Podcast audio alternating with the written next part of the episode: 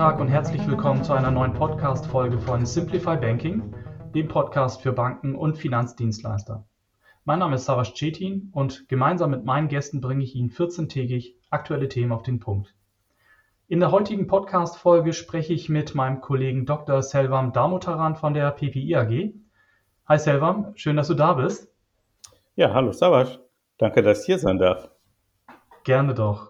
Ähm, selber, magst du dich vielleicht für unsere Zuhörer einmal kurz äh, vorstellen? Ja, das mache ich vielleicht in aller Kürze. Also wie schon gesagt, mein Name ist Selvan Domotaran. Ich bin einer der Kollegen von Savas Cetin. Ich bin bei der PPI AG tätig im Bereich Consulting Banken. Und meine Spezialität seit 20 Jahren als Berater ist Risikomanagement. Das mache ich hauptsächlich für Banken, ab und zu bei Versicherungen oder Rückversicherungen. Und da habe ich schon die gesamte Palette durch. Kreditrisiko, Marktrisiko, Liquiditätsrisiko. Und auf der, an der Aufzählung merkt man schon, das ist immer natürlich die Risikoart, die unsere Kunden am meisten interessiert, klar. Und inzwischen ist es so, dass andere Risikoarten sich in den Vordergrund gedrängt haben. Und deswegen sitzen wir ja auch hier. Das ist eine super Überleitung, äh, nämlich zu meiner allerersten Frage, Selvam. Ähm, weil das Thema äh, unserer heutigen Podcast-Folge ist ja IT-Risiken einer digitalisierten Welt. Und wenn man genauer reinschaut, dann äh, geht es ja hier ganz konkret um die IKT-Risiken. Und dann mein erster Gedanke war dann auch, ja, warum ist das Thema aktuell überhaupt so brisant? Weil 2017 wurde doch die BAIT veröffentlicht. Ähm, bei den Versicherungen heißt das, äh, glaube ich, die VAIT. Und im Prinzip selber ist das doch ein alter Hut, oder? Naja, 2017 kommt einem gerade nach der Pandemie auch schon ewig weit her vor. Und seitdem ist ja auch viel passiert. Jetzt ist das Thema IT-Risiken natürlich auch durch die Pandemie verstärkt worden. Aber wenn man sich sozusagen die Veröffentlichung der Aufsicht und irgendwie auch ähm, dem Weltwirtschaftsforum anschaut, dann merkt man, dass in den letzten drei, vier Jahren das Thema IT-Risiko wichtiger und wichtiger geworden ist. Zwar global, und zwar global über alle Branchen, aber auch insbesondere bei der Finanzbranche. Themen, die das, dieses IT-Risiko oder IT- und Cyber-Risiko äh, kann man ganz spezifisch sogar an drei, vier Hauptpunkten festmachen. Das ist die Anfälligkeit von IT-Infrastrukturen, das sind Cyberattacken und insbesondere das IT-Outsourcing oder Third-Party-Risiko. Und was hat dafür gesorgt, so wie du sagst, das war schon 2017 geregelt, was hat jetzt dafür gesorgt, dass es in den letzten Jahren so brisant wurde? Und wie die meisten Risiken, äh, die im Laufe der Zeit entstanden sind, hat auch IT- oder IKT-Risiko, das steht einfach für Informations-, Kommunikations- und Technologierisiko. Wie viele Risiken hat es auch was mit der Geschäftsentwicklung zu tun? Wenn wir jetzt so ein bisschen zurückschauen, so ein bisschen über 20 Jahre, da gab es so Zeiten, da war Marktrisiko ganz wichtig. Das war, als immer komplexere und komplexere Derivate gehandelt wurden, Anfang der Nullerjahre insbesondere. Dann gab es natürlich 2008 nach der Liquiditätskrise ein Riesenthema mit dem Liquiditätsrisiko. Und mit der 2011 mit der äh, Staatenkrise war natürlich Kreditrisiko wieder im Vordergrund. Und jetzt hat sich die Industrie in eine äh, Richtung entwickelt, wo eben IT-Risiko sozusagen die dunkle Unterseite ist. Also was sind die Trends? Das eine ist Digitalisierung von Prozessen oder Geschäftsmodellen. Das sind Data-Driven Business Modelle, also ähm, Geschäftsmodelle, bei denen die Banken und Versicherungen verstärkt auf KI-Lösungen Data Analytics setzen. Ein steigender Trend zum Homeoffice, ja, das ist natürlich durch die Pandemie verstärkt worden, aber wäre wahrscheinlich generell so passiert. Und eine verstärkte Nutzung von Cloud-Technologien. Ich hatte gesagt, da gibt es sozusagen bei jeder geschäftlichen Opportunität oder bei neuen Geschäftsmodellen gibt es einfach so eine Unterseite und das ist eben die Risikoseite. Und deswegen liegt die Aufsicht einen verstärkten Blick auf eben diese Risiken, die damit einhergehen. Schlechte IT-Governance oder die Risiken, die durch schlechte IT-Governance entstehen, Anfälligkeit von IT-Strukturen, Cyber-Risiken, Abhängigkeiten von Drittanbietern, Cyber-Fraud und äh, Zugriff und Sicherheit oder sagen wir mal Zugriffsverletzung. Wie du sagtest, Teile davon sind schon seit 2017 in der Diskussion. Aber je digitaler die Welt wird, je digitaler die Finanzbranche wird, desto wichtiger ist das, das Risikomanagement korrekt zu machen. Und deswegen hat die Aufsicht da sukzessive reagiert, die Bauheit auch aktualisiert. Du hast die weit erwähnt. Es gibt in der Zwischenzeit das Gleiche auch für Kapitalanlagegesellschaften und für Zahlungsverkehrsinstitutionen. Da nennt man das die Kite und die Zeit. Und ähm, die Aufsicht versucht das auch auf europäischer Ebene zu harmonisieren und sie wird noch neue Regulierungen sozusagen dieses Jahr, aber insbesondere nächstes Jahr mit der Dora erlassen. Hm. Dora finde ich interessant, weil ich bekomme, ähm, oder anders, wir haben ja zu Dora auch äh, ähm, entsprechend auch äh, White Paper äh, auf der Webseite zum Download bereitgestellt und sobald jemand ähm, sich was herunterlädt, gerade zu diesen Themen, ähm, bekomme ich eine Information, weil mich interessiert natürlich, wer, wer liest äh, ähm, die White Paper. Und ähm, interessant ist, dass in den letzten, ja, ich will sagen mal so zwei, drei, vielleicht vier Wochen sehr intensiv äh, nach diesen Dokumenten äh, gefragt wird. Die werden heruntergeladen. Ähm, also insgesamt das, was du eben gesagt hast, klingt erstmal nach einem Wirrwarr von Regularien und jetzt kommt noch Dora hinzu da scheint irgendwie ein hohes Interesse vorzuliegen. Wen betrifft Dora und warum ist wahrscheinlich dieses Interesse gerade so hoch? Kannst du dazu vielleicht auch einen Einblick geben? Ja, das habe ich auch interessiert verfolgt. Also insbesondere die letzten Wochen hast du gesagt, ähm, da wird das, was für unsere Verhältnisse viel ist, praktisch ein, zwei Mal am Tag runtergeladen. Zunächst vielleicht zur Abkürzung selber. DORA steht für Digital Operational Resilience Act. Und es gibt mehrere Gründe, warum die Leute daran interessiert sind. ich kann ja erstmal darauf eingehen, was Ziel und Zweck von Dora ist.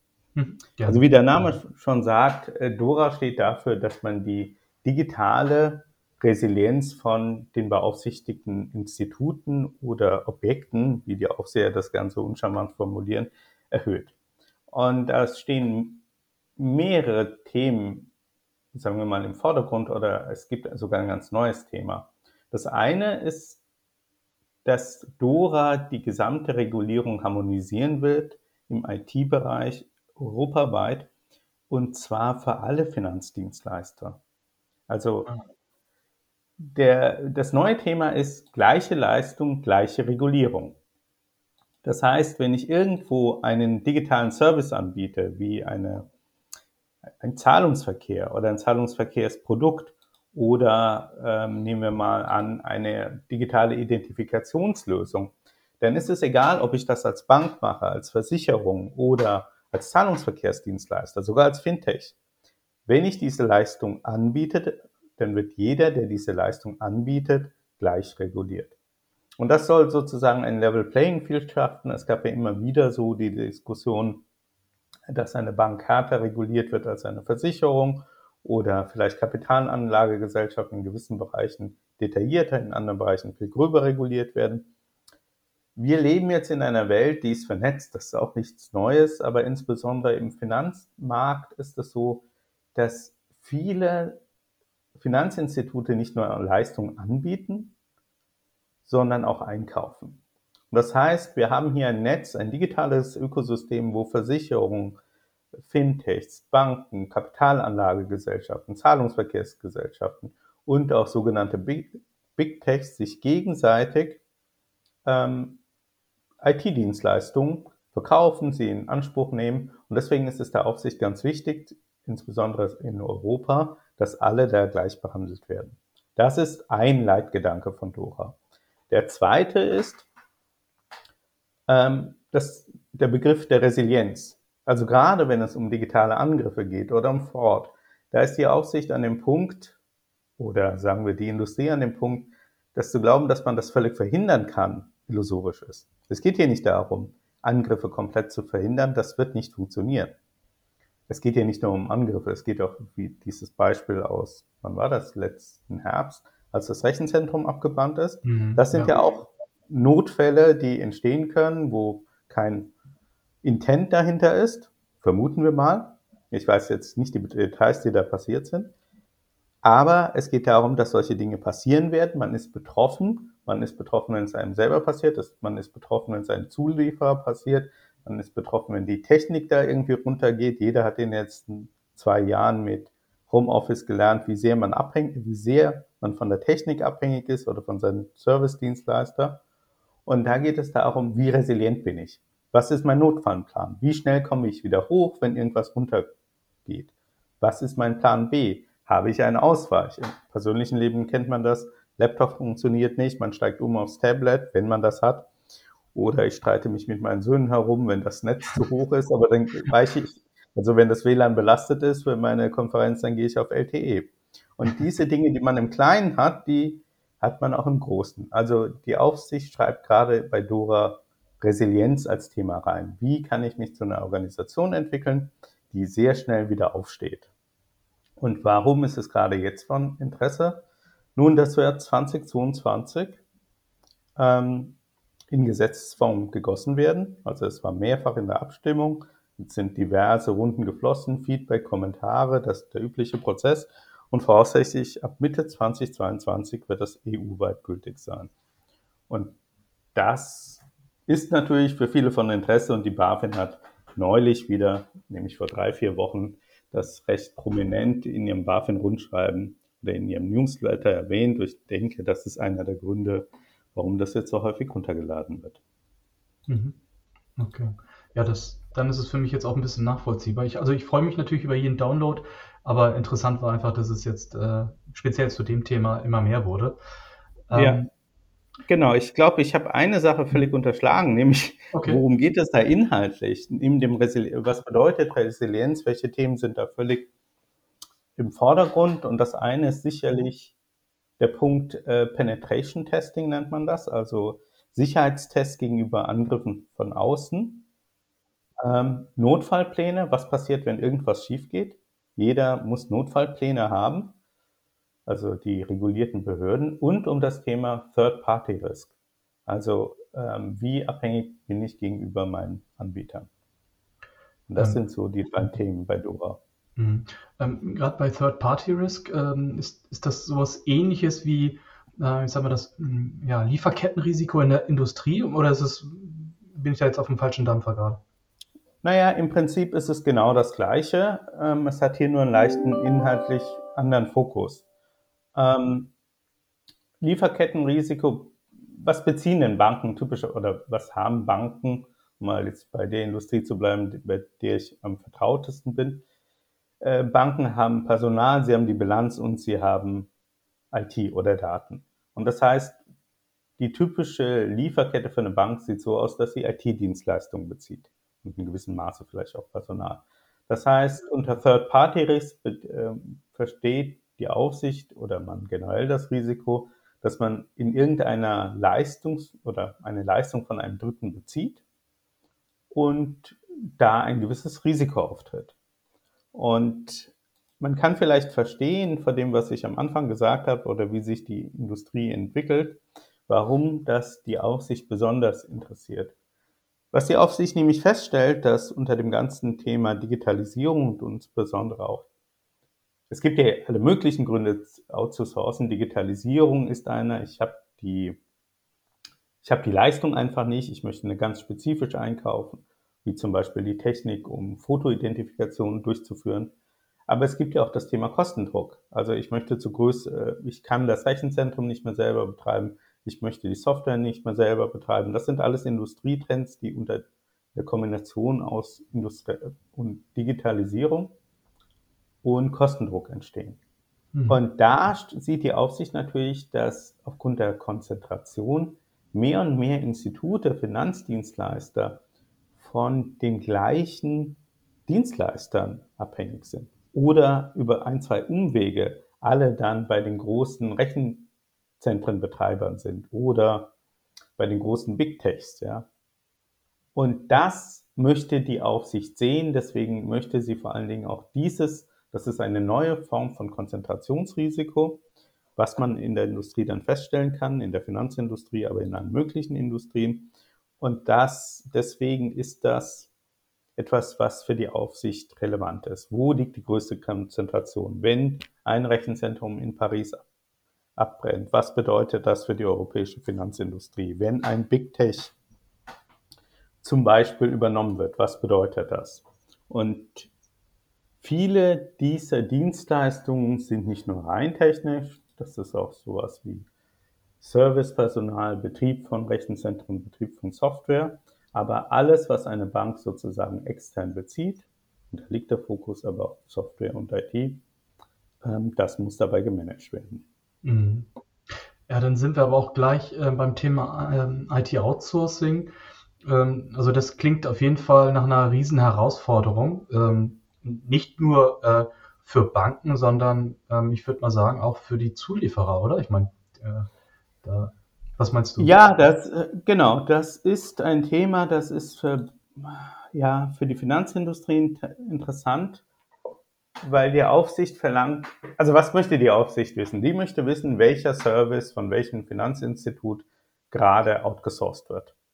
Und das heißt, das Finanzinstitut muss zum einen genau beschreiben, welche Outsourcing-Beziehungen sie haben, ähm, was genau da gemacht wird, was das Service-Level ist und wie sie, wie sie als Finanzinstitut das Risikomanagement machen.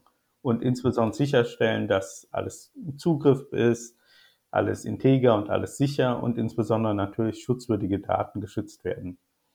Deswegen verlangt die Aufsicht dass die Bank oder die Versicherung von ihrem Outsourcing-Partner wiederum verlangt, ähm, die Informationen einzieht oder diese verlangt in Form von Reports, die sie braucht, um dieses Risikomanagement zu machen. Das heißt, der Outsourcing-Dienstleister muss selber sagen, wie manage ich zum Beispiel meine Cyber Security? Wie oft wurde ich angegriffen? Wie oft war so ein Angriff erfolgreich? Was sind meine Notfallpläne? All diese Dinge muss die Bank in Zukunft von diesen Dienstleistern verlangen. Und äh, für den Dienstleister bedeutet das, dass er als Entität, je nachdem, was für eine Service-Dienstleistung er bringt, de facto wie die Bank geprüft wird. Also die Aufsicht kann sogar selber vorbeikommen und das auditen. Aber es muss ein umfangreiches Risikomanagement geben, es muss umfangreiche Reports geben. Und die Finanzinstitute müssen sich eben darauf einstellen, ähm, dass sie sehr viel mehr auf die ihre Lieferkette, genau wie die Industrie auch schauen müssen. Und sie brauchen immer einen Plan B. Das heißt, sie brauchen jetzt für jede Dienstleistung auch einen jemand, der in der Lage ist, die gleiche Dienstleistung möglichst schnell zu erbringen. Das ist Teil der Resilienz. Wenn ein Versorger ausfällt, dann muss man das umsatteln können. Ja. Wow. Also, also wenn ich mir das jetzt so ja, anhöre, äh, Servam, erstmal vielen Dank. Das ist sehr viel, was auf die Banken und auch ja, Zulieferer kommt. Wenn wir uns jetzt angucken, was da für ein Aufwand dahinter steckt, und äh, ich kann mir gut vorstellen, ähm, dass das äh, ja nicht mal eben innerhalb weniger Tagen oder Wochen erledigt ist, das Thema. Was, was würdest du denn äh, den Zuhörern oder jetzt ganz konkret vielleicht auch unseren Kunden, den Banken und auch Finanzdienstleistern raten? Hast du da mal Tipps oder Anregungen? Das könnte vielleicht für den einen oder anderen Zuhörer interessant sein. Ja, das betrifft in der Tat nicht nur die Banken, sondern auch die Zulieferunternehmen. Wir sehen das ja auch als PPI. Wir gehen ja auch in das Geschäft als äh, Software as a Service. Was ich raten kann, ist Folgendes. Was man tun muss, habe ich ja gesagt. Äh, man muss die Outsourcing-Verträge durchforsten, man muss das dokumentieren, man braucht Notfallpläne und man muss mit den jeweiligen äh, Outsourcing-Partnern ein Risikomanagement und ein Reporting aufsetzen. Und damit das nicht bei jedem Vertrag ein Riesenaufwand ist, kann ich nur raten, Elemente zu standardisieren. Nur wenn ich standardisiere, dann kann ich effizienter werden, dann kann ich Skaleneffekte haben und insbesondere kann ich auch schneller outsourcen. Denn das Thema bei dem Plan B ist ja, ich brauche ja ganz naiv gesagt eigentlich doppelt so viele äh, aktive Outsourcing-Verträge, auch wenn ich nur einen vielleicht maximal nutze, aber ich muss umschwenken. Das heißt, ich muss überall schauen, dass ich Vertragselemente und Leistungen standardisiere. Und das kann man auch nur den Outsourcern leisten, denn klarerweise, je standardisierter der Vertrag, desto vergleichbarer die Leistung, desto schneller kann ich als Bank erkennen, ähm, wie mache ich da das Risikomanagement, desto schneller ist der Onboarding-Prozess, desto geringer sind die Kosten durch die Regulatorik. Also ich gehe davon aus, dass das Thema Standardisierung bis zu einer gewissen Form sogar eine gewisse Automatisierung eines der Kernthemen sein wird, die man sich 2022 vornehmen wird. Oder vielleicht schon früher, denn da muss es ja schon funktionieren. Hm.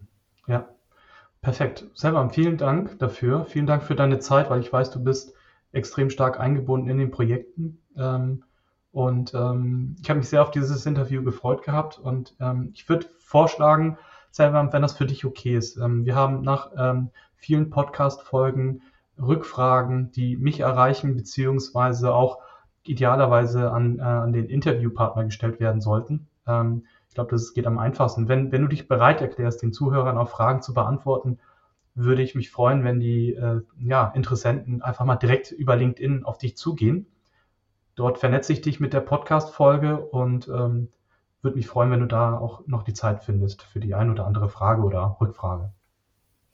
Klar, jederzeit und insbesondere mich interessiert, uns alle interessiert ja, was unsere Kunden da bewegt und wie die Finanzindustrie sich den Herausforderungen stellt. Ich bedanke mich auch nochmal für die Zeit, die du dir genommen hast und für meine Teilnahme an dem Podcast jederzeit wieder. Super. Selber, vielen Dank. Das war die Folge Simplify Banking. Auf Wiederhören und ich würde mich freuen, wenn Sie in 14 Tagen wieder reinhören.